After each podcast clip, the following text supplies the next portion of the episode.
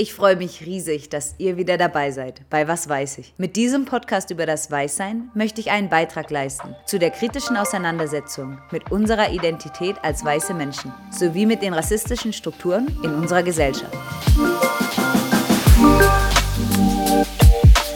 Mein Name ist Juliane, Psychologin, Coach und Gründerin des Vereins Bridging Gaps e.V. Als weiße Frau bin ich selbst mit vielen Privilegien in Deutschland aufgewachsen, die mir früher selbstverständlich erschienen und nun immer wieder in verschiedenen Situationen auffallen. Auch ich bin noch am Lernen und werde in dem Podcast nicht alles richtig machen. Doch ich denke, das Wichtigste ist, dass wir gemeinsam als weiße Person diese Reise der persönlichen Reflexion und Weiterentwicklung antreten. Dabei helfen Denkanstöße von Weißen, doch wir brauchen auch Input von schwarzen Menschen. Und daher werde ich die Themen in jeder Folge mit einem neuen Gast besprechen. Ja, heute haben wir Johanna Siebert als Gast zu unserem Thema und unserer Diskussion um Intersektionalität, nämlich um alles, was unsere Identität ausmacht.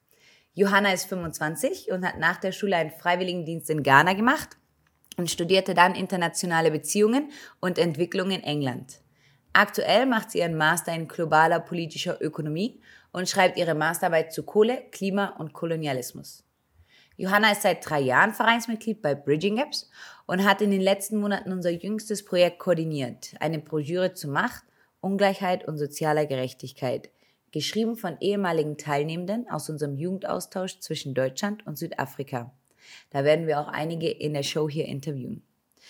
Unter dem Rahmenkonzept der Intersektionalität behandelt die Broschüre unterschiedliche Themen wie Rassismus, Sexismus und Othering. Ihr könnt sie kostenlos über unsere Website bestellen und ich lade den Link auch hier in die Show Notes. Willkommen, Johanna. Ich freue mich, dass du dabei bist. Hi, Juliane. Vielen Dank. Ich freue mich auch, dabei zu sein. Perfekt. Als Einstieg bitte ich dich dann noch, wie alle unsere Gäste, dich selbst zu positionieren, damit unsere Hörerinnen auch wissen, aus welcher Perspektive du sprichst. Ja, ich bin ähm, eine weiße Frau. Ich bin in Berlin aufgewachsen ähm, und also in einer, in einer Mittelklasse-Familie. Ähm, und bin able-bodied, was vielleicht wichtig ist jetzt auch in Bezug auf die Diskussion zur Intersektionalität. Das heißt, ich habe keine körperlichen Einschränkungen, ähm, bin cis, das heißt, ich identifiziere mich mit dem Geschlecht, was mir bei der Geburt zugeordnet wurde, ähm, würde mich aber selbst nicht dem Heterospektrum zuordnen. Genau. Mhm. Ja, das war eine sehr ausführliche auch Beschreibung. Da wollte ich dich auch gerne mal fragen, warum es dir eigentlich persönlich wichtig ist, deine Position in der Gesellschaft so gut zu verstehen, wie du sie auch gerade so dargelegt hast. Ich denke, es ist wichtig, weil ähm, unsere Gesellschaft an sich nicht neutral ist, sondern eigentlich immer Machtstrukturen birgt, die sich quasi im Laufe der Geschichte angesammelt haben und auch aktiv geschaffen wurden, oft durch ähm, sehr viel Gewalt.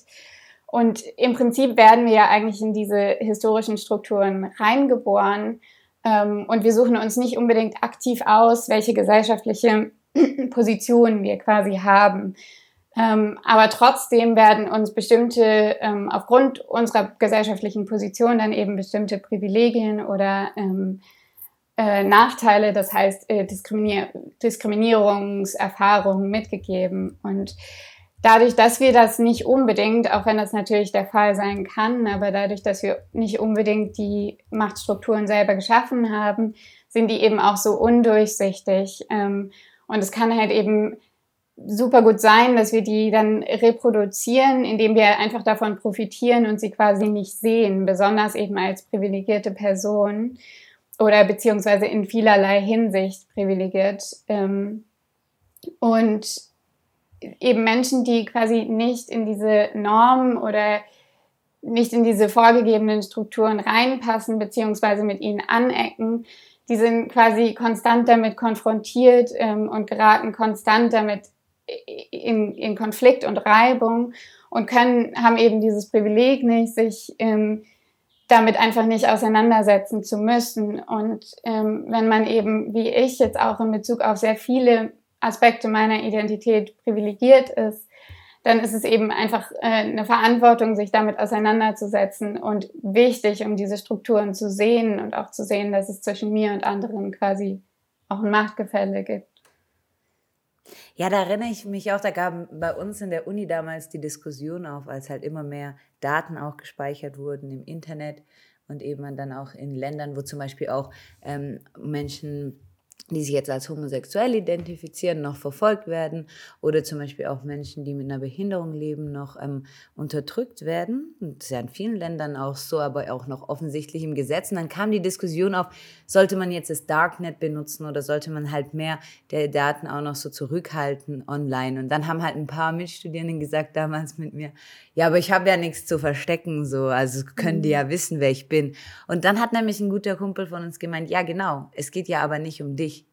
Es geht ja genau um die, die was zu verstecken haben, weil sie in der Gesellschaft nicht akzeptiert werden. Und wenn nur diese Personen sich im Internet verstecken müssen, dann ist es natürlich auffällig. Wenn aber das alle solidarisch machen würden, nämlich ein Internet zu schaffen, wo man die Identität der Person nicht einfach entschlüsseln kann, dann wären alle Menschen sicher, egal wie sie wahrgenommen werden. Und ich fand das so ein ganz, ganz, ganz eindrückliches Beispiel, wie wir eigentlich auch unsere Gesellschaft schaffen sollten, wie aber halt, es gibt irgendwie halt keine, sag ich mal, es gibt keine, es gibt keinen wirklichen Reiz als Person, die eh akzeptiert wird, sich so krass zu positionieren und dann auch hinzuarbeiten auf eine Gesellschaft, in der die Identität nicht mehr wichtig ist, denn man hat ja quasi nichts zu verstecken. Und da diese, diese Machtkomponente, die wurde mir da ganz klar. Wann ist dir denn aufgefallen, dass es so eine große Rolle spielt, wie uns auch unsere Mitmenschen wahrnehmen und wie die uns sehen? Also ich glaube, ähm, ich weiß nicht, ich habe bei mir selber, denke ich, merke ich, dass da auch Unterschiede sind, quasi. Also das ist erstmal auf so einer ja, sehr persönlichen ähm, und individuellen Ebene passiert. Also zum Beispiel in der Schule, dass ich natürlich gemerkt habe, dass auch meine Selbstwahrnehmung nicht unbedingt mit der Fremdwahrnehmung der anderen übereinstimmt und dass es eben schwierig ist, quasi zu navigieren zwischen diesem Selbstbild, wie ich mich sehe und den Erwartungen anderer Menschen. Und das hat sich quasi bei mir durch die Schulzeit gezogen und ähm, ich war auch zwölf Jahre lang in derselben Klasse. Das heißt, das, das war quasi so ein, ähm, so ein erster Ansatzpunkt.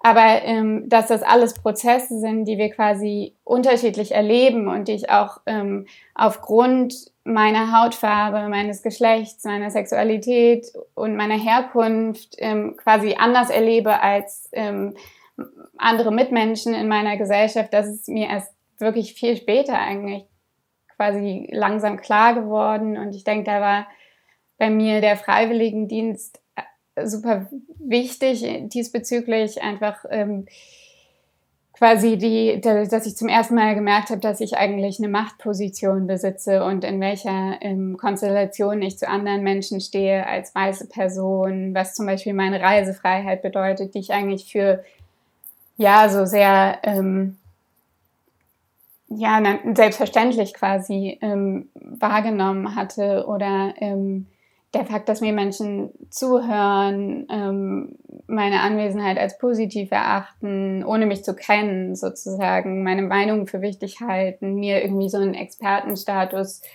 ähm, quasi zuordnen. Das sind alles Dinge, die habe ich während und auch eher nach meinem Freiwilligendienst so langsam quasi damit Berührung gefunden.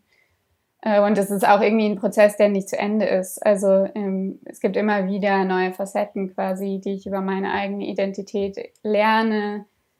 Also zum Beispiel denke ich in letzter Zeit sehr viel darüber nach, was meine, meine Position als weiße Frau in Bezug auf den Kampf gegen Sexismus ähm, bedeutet. Oder was für ein Privileg es zum Beispiel ist, körperlich gesund zu sein. Ja. Wie, ja. Ja. ja, das geht mir auch so. Auch ähm, über vieles merke ich auch, habe ich schon viel nachgedacht oder mir viele Gedanken gemacht. Aber bei mir, ich merke das so ganz krass, wie einfach die Frage der ähm, körperlichen Fitness und die einfach, ja, der körperlichen Unversehrtheit in Bezug auf Krankheiten, sage ich jetzt mal, bei mir voll oft unter den Tisch fällt, weil quasi mein ganzes Umfeld wirklich, also ohne Behinderungen lebt. Und das ist so was, wo ich immer wieder merke, ja, da mache ich mir echt keine Gedanken drüber. Ja, und, und, mm. und nochmal, entschuldige, dass ich dich da unterbreche, ja, aber weil ich finde, das ist gerade ein total wichtiges Thema, auch in Bezug auf ähm, Covid und die Corona-Krise, ähm, weil das ja auch, also es muss ja nicht unbedingt auch ähm, eine körperlich, körperliche Behinderung, eine sichtbare ähm, Einschränkung sein, sondern das kann zum Beispiel auch eine Vorerkrankung sein. Und auch da sieht man wieder, wie quasi äh, inwieweit auch unser rassistisches System da eine Rolle spielt. Also ähm, ich denke, wir haben irgendwie alle mitgekriegt jetzt äh, durch die Nachrichten, ähm, in, inwieweit quasi schwarze Bevölkerungsgruppen in England, aber auch in Amerika ähm, einfach besonders äh, betroffen sind von der ähm, Corona-Krise und wie das halt auch damit zu tun hat, welche Vorerkrankungen ähm, die Menschen haben aufgrund der strukturellen Benachteiligung. Ja, und was ich da auch immer ganz interessant finde, es gibt eine ganz, ähm, also viele Forscher, die eben auch so zu Rassismus und Gesundheit forschen, die dann auch immer sagen, sie haben jetzt erkannt, es, dass es eben nichts damit zu tun hat, dass man schwarz ist, dass man gestimmt, bestimmte Vorerkrankungen mhm. hat, sondern eben mit Rassismus, was das mit einem macht und dass man das auch wirklich messen kann. Ja. ja dass dieser Terror von Rassismus zum Beispiel auch mehr krank macht. Ich wollte noch mal kurz einhaken und zu, zu verstehen, wie dieser Freiwilligendienst dir da genau geholfen hat. Also du hast es ja ganz schön gemacht, was du dadurch erkannt hast. Ich wollte nur noch mal fragen, war das, weil du weil dir selber dann Dinge abgesprochen wurden in Ghana oder weil du eine Chance hattest, quasi von außen auf deine eigene Gesellschaft zu blicken? Ähm, ja, nee, also ich denke, es, war, es waren mehrere Ebenen irgendwie. Alleine ähm, quasi dieses System Freiwilligendienst, also was für ein Privileg und wie auch das eigentlich Ausdruck quasi der, der globalen äh, Machtstrukturen ist, dass quasi Schulabgängerinnen und Abgänger aus äh, Deutschland dann quasi nach ähm, in ein afrikanisches Land reisen können, um äh, ja irgendwie erste Erfahrungen im globalen Kontext zu finden, äh, quasi zu erlangen. Und ähm, wie das auch einfach generell, das ist ja immer eine große Debatte, die ähm, in Bezug auf die Freiwilligendienste auch total wichtig ist, ähm, dass das oft eine Einbahnstraße ist. Und ähm, es gibt natürlich viele Initiativen, die quasi dagegen ähm, anarbeiten und auch ähm, Süd-Nord-Programme organisieren. Aber ähm, es ist ja schon überwiegend so, dass quasi aus dem globalen Norden die Menschen in den globalen Süden reisen. Und ähm, das war für mich so ein sehr großer Aha-Moment. Ähm, also quasi diese Struktur, aber auch mein deutscher Pass. Ähm, wie unproblematisch das ist für mich, in andere Länder zu reisen, während es einfach ähm, Monate, wenn nicht Jahre dauert, für Menschen aus dem globalen Süden ein Visum zu bekommen für Deutschland. Ähm, und dann aber auch ähm, quasi, ja, irgendwie die, ähm, wie, man, wie man so auch als von, von den Institutionen, ähm, die jetzt den Freiwilligendienst organisieren, wie man da auch repräsentiert wird und ähm, wie quasi wie den Freiwilligen automatisch ähm, eben ein Expertenstatus zugeschrieben wird, auch von quasi der deutschen Organisation ähm, und schon auch dieses Narrativ quasi ähm, reproduziert wird, dass, dass quasi Menschen aus dem globalen Norden jetzt in den globalen Süden gehen und helfen. Ja. Äh, und wie ich einfach super überfordert war mit dieser, mit dieser Zuschreibung. Ja. Ja, ich, ich kann mich auch noch erinnern, also ich habe ja auch lange in Südafrika gelebt und da haben schon auch viele von meinen Freundinnen hier, was heißt viele, ein paar, äh, einen Austausch gemacht und waren zum Beispiel in den USA oder in europäischen Ländern. Aber was ich auch immer so spannend finde, ist, wenn du da die, die Schreiben, diese Motivationsschreiben vergleichst, ja, da mhm. haben dann wir als ähm, weiße Freiwillige aus Deutschland geschrieben, ja, wir wollen in den globalen Süden, wir wollen helfen, wir wollen unser Wissen weitergeben, wir wollen Mathe und Englisch den Kindern beibringen. Und meine Freundinnen in ihren Motivationsschreiben, die eben aus dem globalen Süden dann reisen wollten, die haben dann so Dinge geschrieben wie, ja, ähm, wir möchten viel lernen, ähm, damit wir dann, wenn wir zurück sind in zum Beispiel Südafrika, einen Beitrag leisten können, unsere Gesellschaft zu verbessern. Also mhm. es war eine ganz klare klare, ein ganz klar, klares Machtgefälle, das in den Motivationsschreiben rauskam, dass man aus dem globalen Norden kommt und so die Idee hat, man gibt jetzt und man ist Experte. Und aus dem globalen Süden, wenn man dann mal in den globalen Norden darf, dann muss man sehr demütig sein und ist so ähm, der Schüler oder die Schülerin und er lernt dann, um später was zu Hause besser machen zu können. Und da finde ich schon in den Motivationsschreiben ist diese, es wird wirklich klar, wie Menschen wahrgenommen werden, wenn hm. sie sich auch in der Gesellschaft bewegen. Und dass es dann auch wirklich viele Diskussionen auch gebraucht hat, wo dann meine Freundin auch gesagt haben, nee, wir wollen die Motivationsschreiben so gar nicht mehr schreiben. Oder ich erinnere mich auch noch, wie du sagst, mit Visa. Also selbst ein einfacher Besuch zu Weihnachten meiner besten ja. Freundin war so ein großer Act, weil ihr immer mehrmals unterstellt wurde von den Behörden, dass sie in Deutschland bleiben will. Und die Behörden hatten zum Beispiel das Schreiben ihrer Uni nicht akzeptiert, weil da nur eine Unterschrift war und nicht eine Unterschrift und ein Stempel. Mhm. Und sie dachten, es könnte ja gefälscht sein und sie bleibt dann in Deutschland. Und da ist mir erstmal, sind mir Dinge aufgefallen, durch die Chance auf meine eigene Gesellschaft, durch ihre Erfahrung von außen zu sehen. Mhm. Und das ist wirklich, wirklich, ja, es ist wirklich hilfreich, die eigene Position zu hinterfragen, weil solange man in der eigenen Gesellschaft ist, sieht man sie ja fast nicht oder man sieht sie eigentlich nie. Ja, und wenn man auch einfach nicht konfrontiert wird quasi mit den Problemen, die an, also das geht ja nur durch Austausch. Man erlebt diese, äh, diese Erfahrungen ja nicht selber. Das heißt, also nur durch den Austausch und durch die Gespräche lerne ich als privilegierte weiße Person, wie es sich quasi anfühlt, ähm, dass, wie das System ähm, erlebt wird von einer Person aus dem globalen Süden quasi. Ja. Aber dann ist, wie du ja schon angesprochen hast, da kommt ja noch so viel mehr mit ins Spiel. Also die natürlich globale Position, aber wir haben jetzt auch schon viel angesprochen. Und da spricht man ja dann immer von Intersektionalität, diese verschiedenen Komponenten der eigenen Identität oder gesellschaftlichen Stellung. Könntest du da nochmal erklären, was man unter Intersektionalität versteht? Denn es ist ja auch kein einfaches Konzept und ich denke vielleicht manchen Hörerinnen auch noch neu. Ja, ähm, also bei, der, bei dem Konzept der Intersektionalität würde ich sagen, geht es vornehmlich um strukturelle Macht und um das Prinzip der Mehrfachdiskriminierung.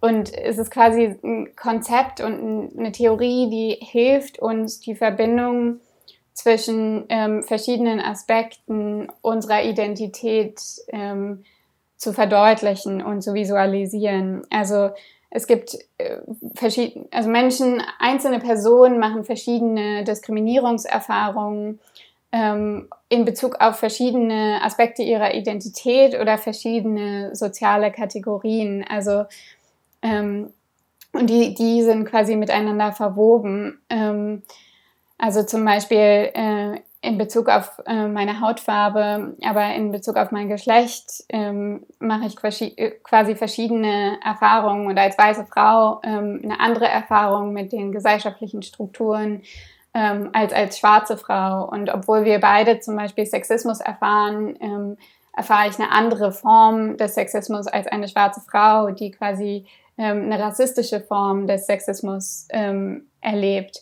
Und das ist eben also nicht nur auf, auf ähm, Hautfarbe und Geschlecht äh, beschränkt, sondern es geht hier eben auch um Klasse, um Sexualität, ähm, um, wie wir gerade eben schon besprochen haben, also körperliche ähm, Einschränkungen beziehungsweise ähm, ja, körperliche Verfassung, ähm, Alter.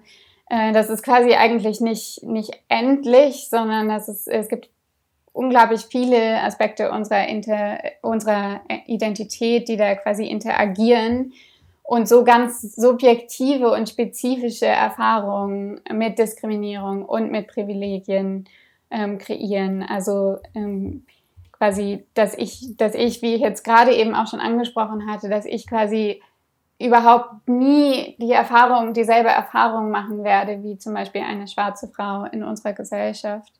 Und da ist halt eben, also der, der Begriff Intersektionalität kommt von dem englischen Wort Intersection, ähm, was quasi Kreuzung bedeutet oder also an die Straßenkreuzung erinnert und wird ganz oft mit der afroamerikanischen Juristin Kimberly Crenshaw assoziiert, die quasi das ähm, versucht hat, sichtbar zu machen, diese Mehrfachdiskriminierung und überlappende Formen der Diskriminierung ähm, insbesondere in Bezug auf ähm, ja, Recht und ähm, ähm, ja, Gesetzgebung.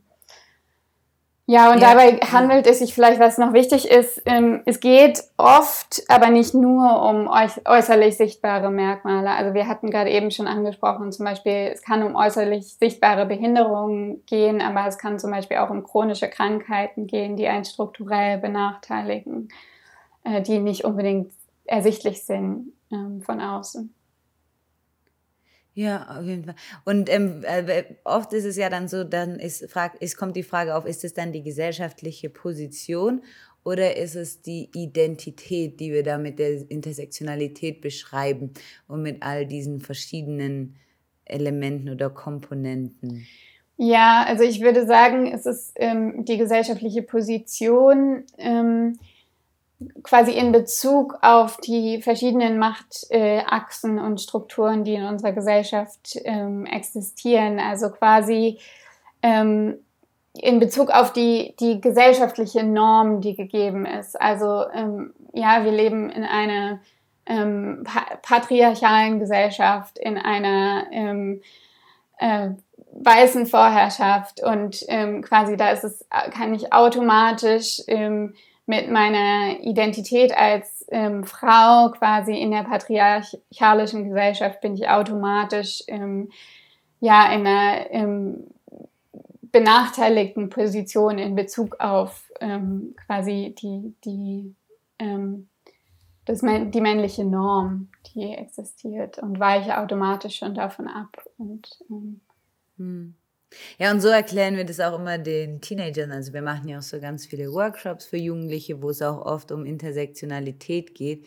Und wenn sie sich dann beschäftigen eben mit den einzelnen Komponenten und wo sie zum Beispiel Privilegien haben und wo sie aber auch Unterdrückung empfinden, weil das ist ja anders je nach ähm, Komponente, also zum Beispiel jetzt auf Geschlecht oder wir hatten ja auch schon verschiedene angesprochen. Ähm, und es ist dann immer interessant, weil dann die Jugendlichen sagen, ja, aber ich bin noch so viel mehr als meine Position. Also mhm. Also wollt ihr mir jetzt sagen, dass ich nur das bin, was wir hier auf dem Papier aufgeschrieben haben? Und dann versuchen wir auch mal zu erklären, nein, nein, das ist quasi deine gesellschaftliche Position. So wirst du wahrgenommen von anderen und so bewegst mhm. du dich in der Gesellschaft und das beeinflusst, welche Erfahrungen du dann machst. Doch deine Identität, das ist zwar Teil deiner Identität, aber deine Identität geht noch darüber hinaus, weil deine Identität ist natürlich auch noch, welche Interessen du hast, welche Vorlieben du hast, welche Hobbys, welche Werte, welche Weisheiten, welche Ansichten.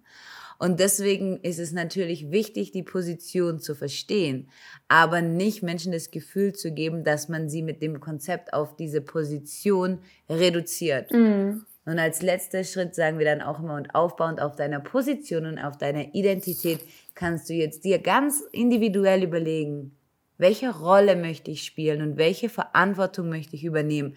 Denn wie du, wie du wahrgenommen wirst von der Gesellschaft, deine Position und sagt eigentlich noch gar nichts darüber aus, wie du dann leben willst. Das heißt, dass dieses Konzept der Intersektionalität soll Menschen nicht reduzieren und auch nicht demotivieren, sondern ganz im Gegenteil, es ist eigentlich nur ein erstes Verständnis mhm. von der gesellschaftlichen Position, dass man sich darauf aufbauend reflektiert mit der eigenen Identität auseinandersetzt und dann überlegt, welche Rolle möchte man spielen und wie will man verantwortlich damit umgehen.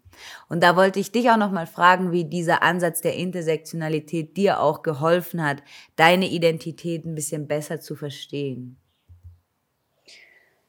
Ähm, ja, also äh, für mich ist das eben besonders wichtig äh, in, in Bezug auf meine eigenen Privilegien. Ähm, aber wie ich auch schon besprochen hatte, ähm, klar mache ich auch als Frau quasi Diskriminierungserfahrungen. Ähm, und es hilft mir eben zu verstehen, wie ich ähm, auf verschiedenen Ebenen anderen Menschen begegne. Also wie ich quasi ähm, anderen Personen als weiße Person, äh, anderen Menschen als weiße Person begegne, aber wie ich ihnen als Frau begegne und ähm, als Deutsche und wie das quasi ähm, meine Stellung in Bezug zu anderen Personen immer wieder verändert, aber wie die nicht quasi aufeinander reduzierbar sind, sondern zusammenhängen. Ähm, und äh, das heißt zum Beispiel, nur weil ich Sexismus erfahre in meinem Alltag, heißt es nicht, dass ich nicht rassistisch handeln kann oder mich rassistisch verhalten kann, sei das jetzt bewusst oder unbewusst. Ähm, und so kann ich zum Beispiel in einer, Posit äh, in einer Person, in meiner, in meiner sozialen Position sowohl Privilegien als auch Diskriminierungserfahrungen vereinen. Ähm, und das zeigt halt sehr deutlich, wie quasi widersprüchlich auch unsere Erfahrungen in der Gesellschaft ähm, sind und ähm, dass ich eben und wie subjektiv, also dass ich nicht für andere Menschen äh, sprechen kann und auch nicht ähm, hundertprozentig mich in deren Position reinversetzen kann ähm, und quasi wir deswegen einander zuhören müssen. Ähm, aber dass es trotzdem eben diese objektiven Normen gibt, in Bezug zu denen wir uns quasi definieren ähm, und auch definiert werden von außen. Ähm, und dass die eben quasi wiederum halt Ausdruck sind von historischen ähm, Strukturen. Hm. Ja, und für mich äh, ist die Intersektionalität auch immer wichtig, um mich selber zu fragen, aber auch um auch andere Leute wirklich, äh, ja, so fast so damit zu konfrontieren mit der Frage, geht es dir eigentlich um Gerechtigkeit oder mhm. geht es dir darum, dass deine eigene Gruppe Macht erlangt? Und ich finde, das sieht man ganz oft. Also ich sehe das zum Beispiel auch oft, ähm, gerade bei dem Feminismus unter weißen Frauen, die dann selber richtig gute Jobs haben in so glänzenden Büros, von den besten Unis auch kommen, ähm, wirklich gutes Elternhaus im Sinne auf Klasse. Ähm, oft sieht man ja eh keine Menschen, die eine Behinderung haben in diesen Gebäuden, in bestimmten Rollen und mhm. sehr selten auch Menschen, ähm, Allein schon mit Übergewicht. Und dann denke ich mir auch, ist mir aufgefallen, dass sich dann auf diese weißen Frauen immer an der einen Komponente aufhängen, bei der sie Unterdrückung erfahren, nämlich mhm. der Tatsache, dass sie eben als Frauen sich in der Gesellschaft bewegen. Und es ist natürlich was extrem Wichtiges, dass man sich damit beschäftigt, welche Erfahrungen machen Frauen, die Männer nicht machen und wie kann man da auch mehr Gerechtigkeit schaffen. Doch ich denke mir immer, wenn man sich nur an der einen Komponente aufhält, bei der man negative Erfahrungen macht und gar nicht anerkennt, welche Privilegien man hat mit der Gesamtheit der eigenen Position, dann ist immer entsteht bei mir der Eindruck, dass es eigentlich ja nicht um Gerechtigkeit geht, sondern eigentlich ja nur darum geht, dass man in der Top-Liga spielen will. Mhm. Dass man quasi bei denen mitspielen will, die gar keine äh, Diskriminierung mehr erfahren. Also in dem Fall eben mhm. die weißen Männer, die sonst auch in allen Kategorien irgendwie Privilegien haben. Und da finde ich die Intersektionalität immer wieder hilfreich, bei sich anzufangen und auch nochmal zu fragen, Moment mal, geht es mir um Gerechtigkeit oder geht es mir um Macht für meine eigene demografische Gruppe? Mhm. Weil wenn es mir um Gerechtigkeit geht, dann muss ich alles betrachten. Wenn es mir um Macht geht, dann kann ich nur anschauen, wo werde ich benachteiligt und wie kämpfe ich da meinen Weg hoch quasi so. Mhm. Und auch was, ich, was ja, muss genau. ich, was quasi, was muss ich tun, um dieser Norm zu entsprechen? Also quasi breche ich aus dieser Norm aus und versuche quasi das, die Strukturen zu ändern oder versuche ich mich möglichst gut anzupassen, um quasi möglichst ähm, genau dieser Norm zu entsprechen, sodass ich mich möglichst hocharbeiten kann in dieser Gesellschaft. Also es ist ja eine persönliche quasi Einstellung auch. Ja, genau. Mhm. Und da, da ist es auch immer noch mal hilfreich, auch zu sagen, das sind halt oft auch strategische Entscheidungen. Also genau, also viele ja. Menschen entscheiden sich dann für unterschiedliche Wege, irgendwie Repräsentation zu erzielen oder sich hochzuarbeiten. Aber viele Menschen wissen, dass es strategische Gründe sind und dass sie damit auch jetzt zum Beispiel nicht den Sexismus oder den Rassismus morgen beenden. Ja. Und da finde ich, muss man auch immer wieder schauen, dass man dass man auch innerhalb der Gruppe Gleichgesinnte, die sich für die Themen Gerechtigkeit interessieren und die sich für die Themen äh, wie Rassismus und Sexismus interessieren, dass man sich da nicht gegenseitig immer tritt für die eigenen Ansätze, mhm. sondern dass man auch schaut, nee, wir haben eigentlich hier was gemeinsam und wir können auch vielleicht verstehen, warum Leute unterschiedliche Ansätze verwenden und wir müssen eigentlich nicht die Menschen, mit denen wir am meisten teilen, nämlich den Sinn für gesellschaftliche Gerechtigkeit, die müssen wir nicht bekämpfen, mhm. sondern Menschen, die uns eher davon abhalten, ja. Das fand ich auch extrem wichtig. Ja, und da wollte ich dich auch noch fragen, gibt es da in deinen Augen bestimmte gesellschaftliche Bereiche oder Bewegungen, in denen die Idee der Intersektionalität eine besonders wichtige Rolle spielt? Ja, ich denke, das klang jetzt gerade schon so ein bisschen an in unserem äh, Gespräch und vor allen Dingen auch in dem, was du gesagt hast dass besonders im Bereich des, ähm, also der feministischen Bewegung das Konzept der Intersektionalität besonders wichtig ist. Ähm, und das liegt einfach an, an der Geschichte, vor allen Dingen der Geschichte des Feminismus in Amerika, ähm, wo in den 70ern ähm, Frauen, schwarze Frauen und schwarze Feministinnen immer mehr eben den Second Wave Feminism, weißen Feminismus kritisiert haben und diese Idee der Global Sisterhood, ähm, weil das ziemlich prominent war zu der Zeit, quasi, dass alle Frauen aufgrund ihrer Diskriminierungserfahrungen vereint sind und dieselben äh, Erfahrungen machen und deshalb quasi alle einer ähm, Schwesternhaft an, Schwesternschaft angehören. Äh, und da haben eben ähm, schwarze Frauen und Frauen of Color eben äh, immer mehr darauf aufmerksam gemacht, dass das eben gar nicht so ähm, der Fall ist, sondern dass vor allen Dingen auch der weiße Feminismus einfach Eurozentrismus und Rassismus reproduziert ähm, und dass es eben eine intersektionale Perspektive braucht, um eben auch die verschiedenen Erfahrungen innerhalb der Gruppe Frauen sichtbar zu machen. Also dass schwarze Frauen und Frauen of Color einfach andere Erfahrungen machen, schwarze lesbische Frauen ähm, eine andere Form der Diskriminierung erfahren.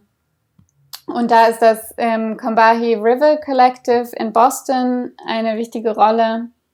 Es spielt eine wichtige Rolle, weil das eben ähm, 1973 von schwarzen lesbischen Frauen gegründet wurde und ähm, eben sowohl äh, die feministische Bewegung, den weißen Feminismus, als auch das Civil Rights Movement kritisiert hat für die Vernachlässigung von ähm, den Anliegen und Erfahrungen von schwarzen Frauen und insbesondere schwarzen lesbischen Frauen.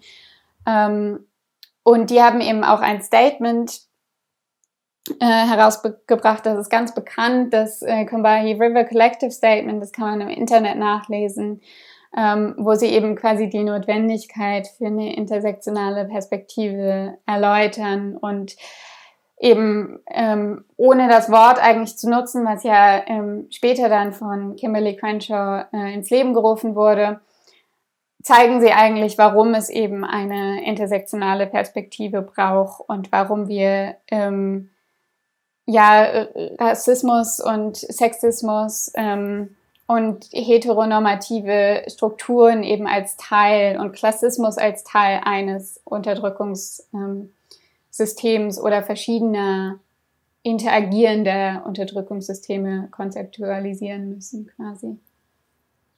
Ja, und ich, da haben auch viele, viele gute Autoren mhm. oder ja, Feministinnen auch drüber geschrieben, wirklich schon, dass wirklich die Idee ist, dass man eine, wirklich alle Frauen mit ihrer Position betrachtet. Denn oft ist es ja so, dass zum Beispiel weiße Frauen dann weiterkommen möchten in ihrer Karriere und dann stellt sich oft die Frage, kann eine Frau beides haben, Karriere und Familie? Und in vielen Gesellschaften haben dann quasi, greift man dann darauf zurück, dass irgendwie Frauen, die entweder wirtschaftlich, aber auch oft in Bezug auf ihre Position, in Bezug auf Rassismus oder andere ähm, Truppenzugehörigkeiten, dass die quasi geringer gestellt sind in der gesellschaftlichen Wahrnehmung, auf die greift man dann zurück, dass die quasi den Haushalt schmeißen, den eigenen Haushalt, die eigene Kinder mhm. erziehen ziehen, quasi alle Arbeit so abnehmen, damit Frauen dann auf der Liga der privilegiertesten Männer der Welt quasi so mitspielen können. Und auch schon, ähm, ja, da haben auch schon viele gute Theoretiker, auch Audre Lorde hat schon darüber geschrieben, mhm. dass man sich wirklich die Frage stellen muss, wenn man zum Beispiel auch als Feministin auf so eine Konferenz fahren kann, von wem das wirklich auch ermöglicht wird. Ja, wer das möglich macht, ja. dass man als weiße Frau auch weiterkommen kann und da ein bisschen, ja, ein Bewusstsein für schaffen. Nun ist ja jetzt aber so, dass sich viele Personen von dem Ansatz der Intersektionalität auch schnell überfordert fühlen und dann sagen, ja, aber ist jetzt ein bisschen kompliziert auch, das verkompliziert die ganze Diskussion um gesellschaftliche Ungleichheit noch. Ähm, man versteht dann ja bald irgendwann gar nichts mehr. Wie würdest du denn darauf eingehen und wo siehst du dennoch den Wert der Theorie?